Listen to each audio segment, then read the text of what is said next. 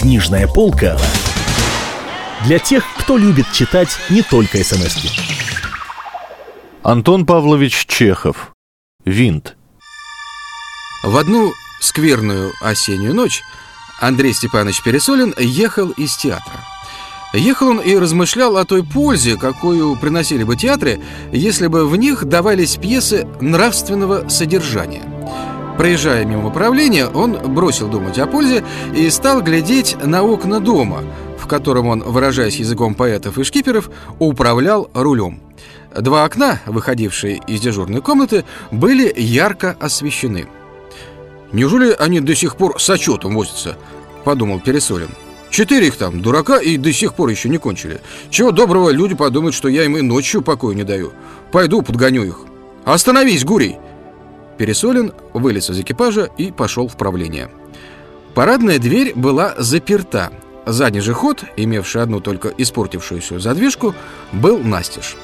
Пересолин воспользовался последним и через какую-нибудь минуту стоял уже у дверей дежурной комнаты.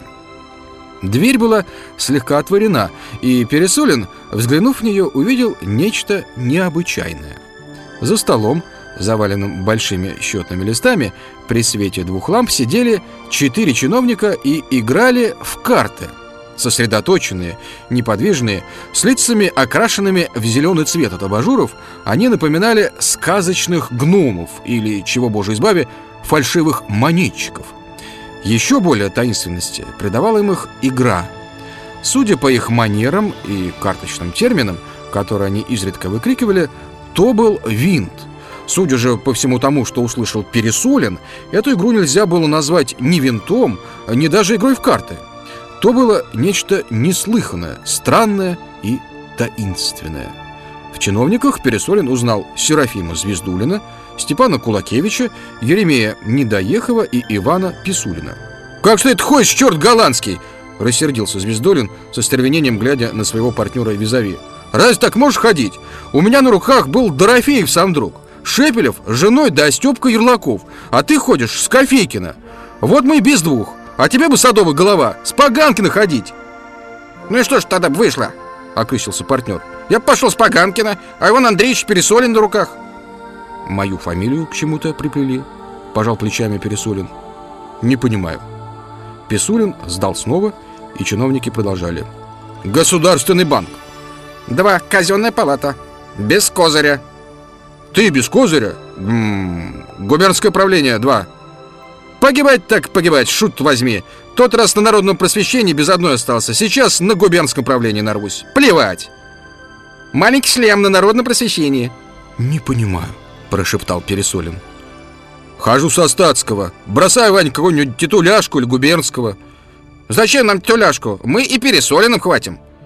А мы твой Пересолина по зубам, по зубам. У нас рыбников есть. Быть вам без трех, показывайте Пересолиху. Нечего вам ее каналью за обшлаг прятать. Мою жену затрогали, подумал Пересолин. Не понимаю. И не желая доли оставаться в недоумении, Пересолин открыл дверь и вошел в дежурную. Если бы перед чиновниками явился сам черт с рогами и с хвостом, то он не удивил бы и не испугал так, как испугал и удивил их начальник. Явись перед ними умерший в прошлом году экзекутор, проговори он им гробовым голосом «Идите за мной, агилы, в место, уготованное канальям!» И дыхни он на них холодом могилы, они не побледнели бы так, как побледнели, узнав Пересолина. У Недоехова от перепугу даже кровь из носа пошла, а у Кулакевича забарабанило в правом ухе и сам собою развязался галстук. Чиновники побросали карты, медленно поднялись и, переглянувшись, устремили свои взоры на пол. Минуту в дежурной царила тишина. «Хорошо же вы отчет переписываете», — начал Пересолин. Теперь понятно, почему вы так любите с отчетом возиться. Что вы сейчас сделали? Мы только на минутку, вашество, прошептал Звездулин. Карточки рассматривали. Отдыхали. Пересолин подошел к столу и медленно пожал плечами. На столе лежали не карты, а фотографические карточки обыкновенного формата, снятые из картона и наклеенные на игральные карты. Карточек было много. Рассматривая их, Пересолин увидел себя, свою жену, много своих подчиненных, знакомых. «Какая чепуха! Как что вы играете?» Это не мы вас что выдумали. Сохрани бог. Это мы только пример взяли. Объясни-ка, Звездулин, как вы играли? Я все видел и слышал, как вы меня Рыбниковым били. Ну, чего мнешься? Ведь я тебя не ем. Рассказывай. Звездулин долго стеснялся и трусил. Наконец, когда Пересолин стал сердиться, фыркать и краснеть от нетерпения, он послушался. Собрав карточки и перетасовав, он разложил их по столу и начал объяснять. Каждый портрет вашества, как и каждая карта, свою суть имеет, значение. Как и в колоде, так и здесь 52 карты и 4 масти.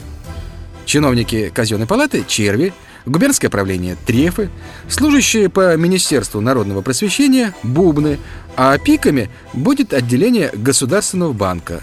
Ну-с, э, действительные статские советники у нас тузы, статские советники – короли – супруги особ 4 и 5 класса – дамы, коллежские советники – валеты, надворные советники – десятки и так далее. Я, например, вот моя карточка, тройка, так как будущий губернский секретарь... Ишь ты, я стал быть туз.